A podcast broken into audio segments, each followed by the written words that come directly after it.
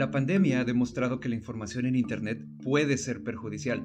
La ansiedad, el estrés, la depresión y las situaciones complicadas en general derivadas de la emergencia propician situaciones difíciles para la gran mayoría de las personas.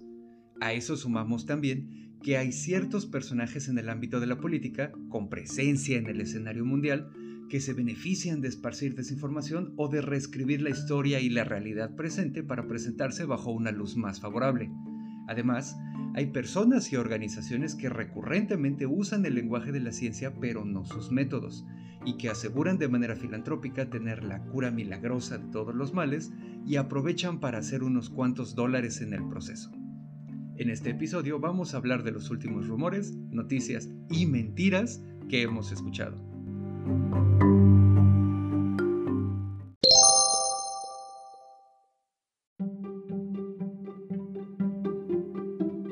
Hola, les damos la bienvenida a una edición más del PECAST, donde platicamos sobre el pensamiento crítico, el escepticismo y la ciencia.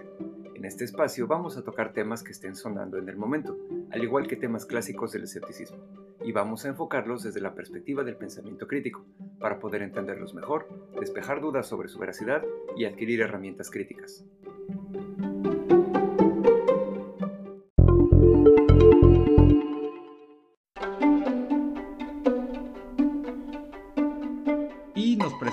yo soy Omar. Yo soy Clau Borbón. Yo soy Alexul, el Papazul. Y pues bueno, gente que nos escucha, muchas gracias antes que nada por escucharnos nuevamente y regalarnos otro poquito de su tiempo. También, pues como seguramente ya han notado si es que han escuchado los episodios anteriores y si no háganlo, cada cierto tiempo hacemos un episodio recopilatorio de las cosas que hemos escuchado que son relativas al ejercicio del pensamiento crítico, ¿no? En este caso, y pues bueno, por cómo estamos ahorita con la situación mundial, la mayoría de las cosas se refieren a la pandemia, a sus posibles curas o a los posibles efectos de la enfermedad, etcétera, etcétera. Y pues esto va a ser este episodio también. Y sí, podemos empezar inclusive hablando de algo que fue un fenómeno mundial lamentablemente, eh, que fue la explosión que ocurrió en el Líbano, específicamente en Beirut. Las imágenes fueron impresionantes todos vimos una explosión y ya hay registros de que es la explosión en una zona poblada más fuerte después de las bombas atómicas que ocurrieron en Japón durante la Segunda Guerra Mundial. Alrededor de esta situación, más allá de la tragedia que fue y del derecho que tenemos a sentirnos mal al respecto, se han creado, como alrededor de todas las tragedias, ya ciertas teorías conspirativas o ciertas personas ya empezaron a atar cabos que a lo mejor no existen ahí, ¿no? Para tratar de desenmascarar alguna acción de algún poder extranjero o alguna conspiración o lo que sea. Se les ha acusado de que fue una acción del Mossad, por ejemplo, de la Policía Secreta Israelí, o de que fue un atentado terrorista de alguno de los múltiples grupos que están activos en la zona, ¿no? O que fue Estados Unidos, le han tirado por todos lados. Y aquí es donde tenemos que aplicar nuestras herramientas de pensamiento crítico y de escepticismo en general. La realidad es que sí fue una explosión debido a la gran cantidad de hidróxido de amonio que estaba almacenada en los puertos de Beirut y lamentablemente pues es notorio aquellos que están familiarizados con la combustión de este tipo de material notaron esa nube naranja marrón que se levantó inmediatamente después de la explosión, característica de este tipo de productos y que liberan a la atmósfera esos llamados NOx. Todos fuimos testigos desde diferentes ángulos de cómo ocurrió y de, todas las personas que fueron afectadas lamentablemente. Sin embargo, esa es toda la evidencia que tenemos. No hay más. Aparentemente, y si aplicamos la navaja de Hanlon acá, fue un acto de negligencia porque a pesar de que pueda haber alguna suspicacia, lo relevante es que ese producto estaba en esos almacenes desde hace seis años y estaba bien documentado y estaba mal almacenado. Esa es la información que tenemos, es todo lo que deberíamos de considerar. Todo lo demás pues irá revelándose, pero pues parece que va por ahí el asunto, ¿no? Lo que sucedió y todas las vidas que se han perdido y la afectación a estas personas es lamentable. Lo que podemos obtener de esto es hacer, generar conciencia, sobre todo que las personas que están a cargo de temas como protección civil hagan su trabajo, lo apliquen correctamente y prevengan que este tipo de situaciones no se repitan en ningún lugar del mundo.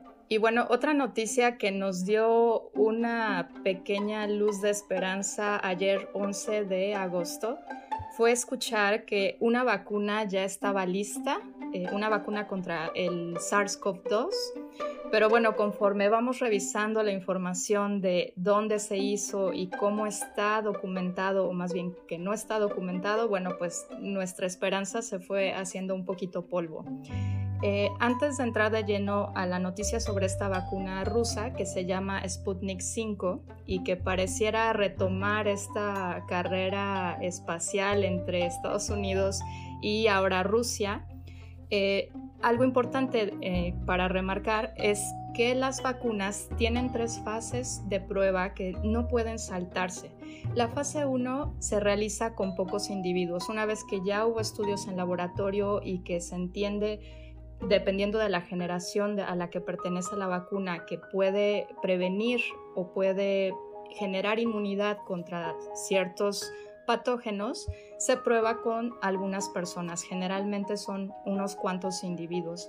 La segunda fase consiste en probar esta vacuna con decenas de individuos, donde se reconfirma la información y se empiezan a analizar los efectos secundarios. Finalmente, la fase 3 es lo ideal aplicarlo con al menos miles de personas. Algunos científicos incluso sugieren que sean decenas de miles para que los más improbables efectos secundarios puedan salir a la luz, se documenten y sobre eso puedan ajustar la vacuna o bien prevenir acerca de cuáles son estos efectos. Esta vacuna que anunció el día de, ayer Vladimir Putin, pues de entrada no está documentada en la Organización Mundial de la Salud, a diferencia de todas las demás que se están desarrollando en, otros, en otras latitudes. No se sabe cuál ha sido el proceso. Aún así, ellos aseguran, el gobierno ruso asegura que hay al menos cinco países que ya están en la lista de espera y bueno, ¿qué creen? México está anunciado por ellos como uno de los países que podría adquirirla y que de hecho asumen como parte de la fase 3 aparentemente. Y bueno, esto nos hace pensar y nos debería llevar a la reflexión de si esto debe proceder, cuál va a ser pues la postura de las autoridades sanitarias en el país. Y aquí una pregunta bien interesante es, ¿tú participarías en un ejercicio como este? Es bien interesante lo que acabas de plantear, Claudia, porque la Organización Mundial de la Salud, una de sus funciones, justamente como estás comentando, es regular todo el proceso de experimentación con las vacunas, de desarrollo de una vacuna. Es algo que hace ya de manera rutinaria y que todos los países han cooperado. Algo que ha hecho la humanidad muy bien con la aplicación de ciencia es justamente el desarrollo de vacunas en diversos lugares, tanto para enfermedades eh, endémicas como para estas que pueden causar una pandemia. Entonces, ahora con esta situación, la mayoría de los laboratorios se está saltando pasos o al menos lo está haciendo simultáneamente y esto no se había hecho así antes.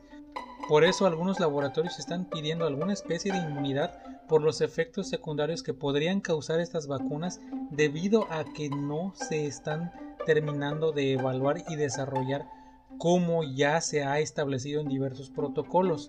Esa situación está sucediendo y la vacuna rusa va por ese lado. Las otras como que están tratando de respetar un poco más el proceso.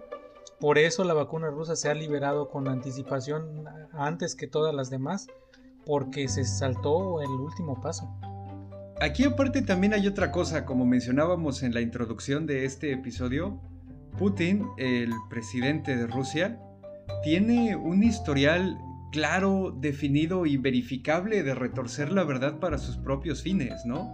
Y esos fines usualmente son A, verse bien en el ámbito internacional, retomando lo que dijo Claudia como si añorara él esos días de gloria de la lucha de la Guerra Fría contra Estados Unidos y contra los otros países y quiere seguir ideológicamente posicionando a su país como superior.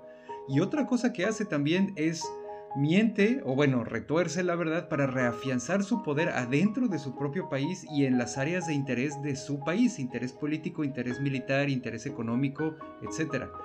Eh, hemos escuchado, por ejemplo, que Putin dice con toda la seguridad del mundo que en Rusia no hay gays, porque en Rusia la homosexualidad es ilegal.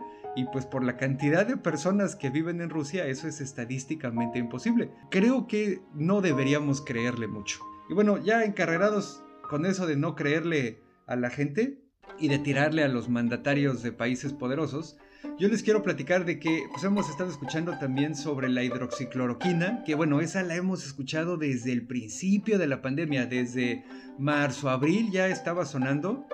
Y bueno, para los que no sepan, esta hidroxicloroquina es una medicina que se usa como tratamiento para la malaria, lupus, que es una enfermedad autoinmune, y artritis reumatoide, que es otro tipo de enfermedad autoinmune también. El caso con esta medicina y por la que ha sonado tanto es porque ahí les va. Donald Trump, el presidente del vecino país del norte, al igual que Putin en su frontera, consistentemente se ha encargado de hacer declaraciones sobre cualquier tratamiento o cualquier cosa que se le ocurre para el COVID-19. Esto igual en un intento de quedar, de quedar el bien, de reescribir un poco la historia, porque la verdad es que Estados Unidos sí, la pandemia los agarró con los pantalones abajo, ¿no? También el problema es que como Donald Trump es un líder mundial de un país que es una superpotencia, cuyos seguidores le tienen una lealtad fanática y cuasi religiosa, como hemos visto en otros países también, todo lo que dice este cuate se convierte en verdad absoluta y cualquier intento de negarlo se convierte un punto de guerra política. Ya no estamos dialogando sobre la verdad que dice la ciencia, estamos dialogando sobre ideología política, como también hemos visto en otros países. La Organización Mundial de la Salud no ha encontrado ninguna evidencia de que la hidroxicloroquina reduzca ni el número de muertes por COVID, ni, ni en el caso de las personas que no mueren, que reduzca el tiempo que dure su enfermedad, ¿no? Obviamente cuando Donald Trump salió a decir, sí, ya tenemos esta droga y con esta nos vamos a curar y lo que sea, hubo escasez. Y eso fue un problema para las personas que sí tenían malaria, que sí tenían lupus o que sí tenían artritis reumatoide porque les estaba costando un ojo de la cara la dosis de la medicina si es que acaso la podían encontrar. Todavía incluso cuando estábamos en la cima de eh, los aplausos para esta medicina, el laboratorio que la fabrica, que se llama Novartis, donó 3.600 frascos de 100 tabletas cada uno a México para ser parte de una prueba clínica que se hizo en el Hospital de Nutrición en la Ciudad de México. Y se encontró lo que les estamos diciendo, que no funciona. De hecho, la hidroxicloroquina en los enfermos de COVID ya con más tiempo y ya con estudios mejor hechos, se ha encontrado que aumenta ligeramente la probabilidad de muerte de los enfermos de COVID. Ojo, no significa que te vaya a matar, porque si de entrada la probabilidad de que el COVID te cause la muerte es muy baja, pues aún si esta medicina te la duplica, sigue siendo no muy elevada, pero sí es más de lo que hubiera habido. Otro de los medicamentos que ha estado sonando mucho es la ivermectina, que es precisamente una medicina que se usa mucho en el área veterinaria para combatir parásitos, principalmente en el ganado. Se usa principalmente en inyecciones en el caso humano hay algunos ungüentos que sirven para combatir parásitos también en la piel, pero generalmente no se administraba más que en algunos casos, por ejemplo, incluso cuando hay piojos. Eh, a raíz de lo que ha estado pasando con el SARS-CoV-2 y con esta necesidad de probar diferentes tratamientos eh, con la esperanza de encontrar algo que funcione de manera más eficiente, algunos grupos de investigadores la usaron, usaron la ivermectina para tratar a algunos pacientes con COVID. Y en un par de casos, concretamente en Chile y en Australia, hubo algunos resultados favorables, pero no se ha hecho demasiada investigación al respecto y los mismos investigadores comentan que no tienen más información acerca de los efectos secundarios. Por esto, la Organización Mundial de la Salud no recomienda este tratamiento. No sabemos si más adelante, con eh, replicando el estudio, se pueda encontrar que efectivamente es favorable, pero por ahora no es parte del tratamiento oficial o de algún tratamiento oficial que esté considerado por la OMS. En toda esta situación por el COVID, hemos podido observar que muchas publicaciones están postulando que hay diferentes cuadros sintomáticos de cómo los diferentes cuerpos reaccionan al SARS-CoV-2. Por ahí vemos algunos que tienen mayor tendencia a aparecer enfermedades respiratorias, otra que tiene que ver incluso más con temas estomacales entre los síntomas. Esto ha hecho que diferentes grupos de investigadores pues también traten de probar diferentes medicamentos de acuerdo a los síntomas. Pero es importante remarcar que esto se hace después de un estudio donde se analizan las complicaciones, donde obviamente interviene la ética y donde pues están procurando reaccionar de la manera más eficiente posible para salvar vidas. Así que este tipo de medicamentos no se están administrando al azar. Eso es algo muy importante de señalar. Pues sí, no es nada más aventar cosas a la pared a ver qué se queda pegado. El famoso chicle y pega mexicano aquí no aplica, hay que hacer bien las cosas. Y bueno, otra que hemos estado escuchando un poco desde el principio de la pandemia también es un medicamento que se llama Remdesivir, que es en general un tratamiento contra el ébola y el virus de Marburgo. Ahí si les interesa saber más del asunto, ahí lo pueden eh, investigar en internet. Esta medicina también fue muy cacareada por el presidente Donald Trump y por varios miembros de su gabinete que pues de alguna manera se alinean de manera casi militar a lo que él diga, ¿no? Y de alguna manera como que dijeron, bueno, ya tenemos todo bajo control, ¿no? Incluso el laboratorio que la produce, Gilead, ya tiene contratos millonarios con varios países para suministrarles la droga, ¿no? Aquí sí quiero hacer un pequeño paréntesis. Eh, al principio del podcast estábamos hablando de que las vacunas y los medicamentos pues siguen un proceso muy claro y muy definido que puede tomar hasta 5 o 10 años y costar miles de millones de dólares ya para las enfermedades como muy específicas, ¿no? Hay un protocolo internacional que es el protocolo humanitario que te permite de alguna manera brincarte algunos de esos pasos, pero es casi casi bajo tu propio riesgo. Por ejemplo, en el caso de una vacuna experimental que se hizo el año pasado contra el ébola, todavía no había pasado todos los protocolos, no ha pasado todas las fases que mencionó Claudia cuando estaba hablando de la vacuna rusa. Sin embargo, ¿se acuerdan que a finales del año pasado en África había una epidemia de ébola horrible donde se estaba muriendo un montón de gente? Entonces ahí se tomó la decisión de empezar a administrar esa vacuna bajo los lineamientos y las guías del protocolo de ayuda humanitaria. No es así de que ahí ya está en el mercado, es bueno, si te sale otra cabeza y te mueres, por lo menos te va a doler menos que te mate el ébola, ¿no? Y así fue como la estuvieron probando. El remdesivir junto con la hidroxicloroquina fueron algunos medicamentos que se administraron durante la primera fase de esta pandemia como bajo el protocolo de ayuda humanitaria, que eso significa también que no hay estudios. Se las das a los pacientes a ver si de pura casualidad mejoran, pero no hay estudios tan claros que se sistematicen los resultados, etc. También es importante señalar que esto se está usando como tratamiento una vez que las personas ya tienen COVID. No es preventivo. Tengan cuidado cuando reciban recomendaciones de personas que no tienen estudios en el área médica como Donald Trump, donde te dice que, lo, que incluso él lo toma desde hace varias semanas, no sé cuántas pastillas por día para prevenir el COVID. Eso no funciona y te puedes dañar el hígado. Después de los resultados iniciales que se aplicaron, como les dije, bajo el protocolo de ayuda humanitaria, y donde dijeron, uy, bueno, pues a lo mejor sí tiene alguna finalidad, ya se empezaron a hacer algunos otros estudios, aunque la verdad es que no ha habido suficientes, ¿eh? Un primer estudio, como les dije, arrojó resultados más o menos positivos, pero después los estudios posteriores que se han hecho han encontrado cero beneficio o muy poco beneficio. Aparte de ese muy poco beneficio, cuando lo comparas con una posibilidad alta de daño al hígado o al riñón, pues ya a lo mejor no vale tanto la pena. Y no se han hecho suficientes estudios con grupos de control. Necesitas a veces un grupo de control al que no le estás suministrando ningún medicamento ni ningún nada de lo que estás experimentando para comparar los datos. Entonces en estos estudios no ha habido grupos de control. Así que finalmente también en el caso del remdesivir la evidencia se inclina más del lado de que no tiene beneficios significativos que haga que valga la pena tomarlo. Y todo esto que acaban de mencionar de las opiniones de políticos o inclusive celebridades, de todas las pruebas que se están saltando o de los protocolos que no se están cumpliendo, nada más nos muestran un fenómeno que no había ocurrido. El público en general a nivel mundial está viendo cómo funciona la ciencia. La ciencia está mostrando cómo hace sus ensayos y sus errores.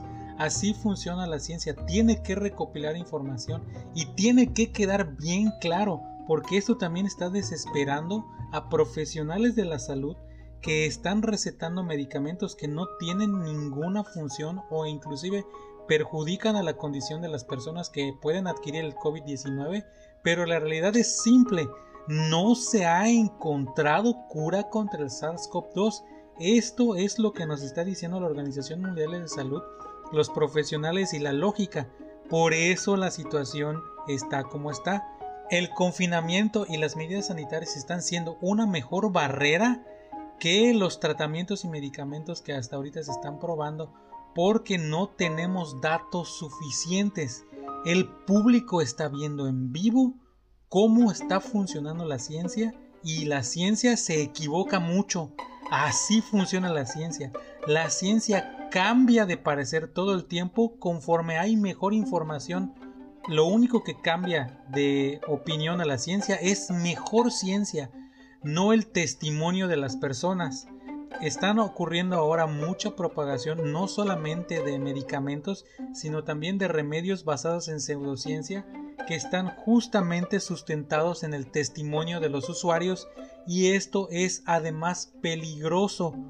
La ciencia se reemplaza con mejor ciencia no está habiendo tiempo suficiente ahora para que ocurra el famoso doble ciego que se usan en los ensayos con medicamentos y en pruebas de salud en general que evitan que caigamos en el error del efecto placebo o en el sesgo del observador, inclusive que ocurran efectos nocebo, esto lo podemos explicar en otros capítulos, pero simplemente está ocurriendo un fenómeno normal para la ciencia de estudios que al mismo tiempo haya muertes es trágico.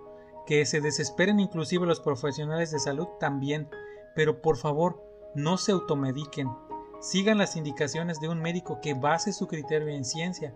Por favor, no se automediquen. Y dentro de toda esta situación, con tantas complicaciones, como ya hemos mencionado varias veces anteriormente, es importante resaltar que estamos viviendo, entre comillas, en uno de los mejores momentos para afrontar esta situación. Estamos unidos, toda la humanidad está tratando de hacer las cosas de la mejor forma posible para no contagiar a más gente, para encontrar una cura lo antes posible, para generar distintos tipos de vacuna y ver cuál funciona. Y eso es algo que debe también hacernos reflexionar acerca de lo que está pasando y de lo positivo que podemos rescatar en esta situación. Nos gustan las dicotomías simples, no nos gusta la incertidumbre. Nuestro cerebro busca aliviar la ansiedad, el miedo y el estrés. Por ello ocurren fenómenos como el pensamiento mágico, que es creer cosas sin evidencia, la atención selectiva, que es solo aceptar evidencia que apoya lo que ya creemos o lo que nos hace sentir mejor, y nos hace caer en falacias lógicas, o sea, errores de pensamiento.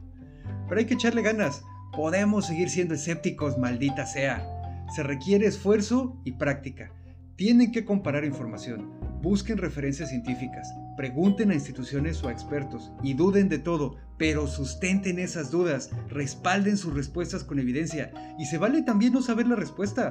A veces la postura más intelectualmente honesta es simplemente decir no sabemos, necesitamos más evidencia y se vale cambiar de opinión. Eso no es síntoma de ser veletas ni ser convenencieros, es síntoma de madurez.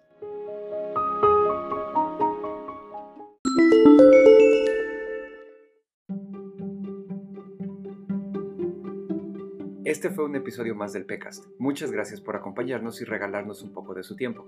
Queremos recordarles que pueden enviarnos cualquier pregunta o sugerencia a nuestras formas de contacto, que son en Twitter arroba pecancún, en Facebook diagonal pecancún, la página es pecancún.org y también hay un canal de Telegram que se llama Pecancún.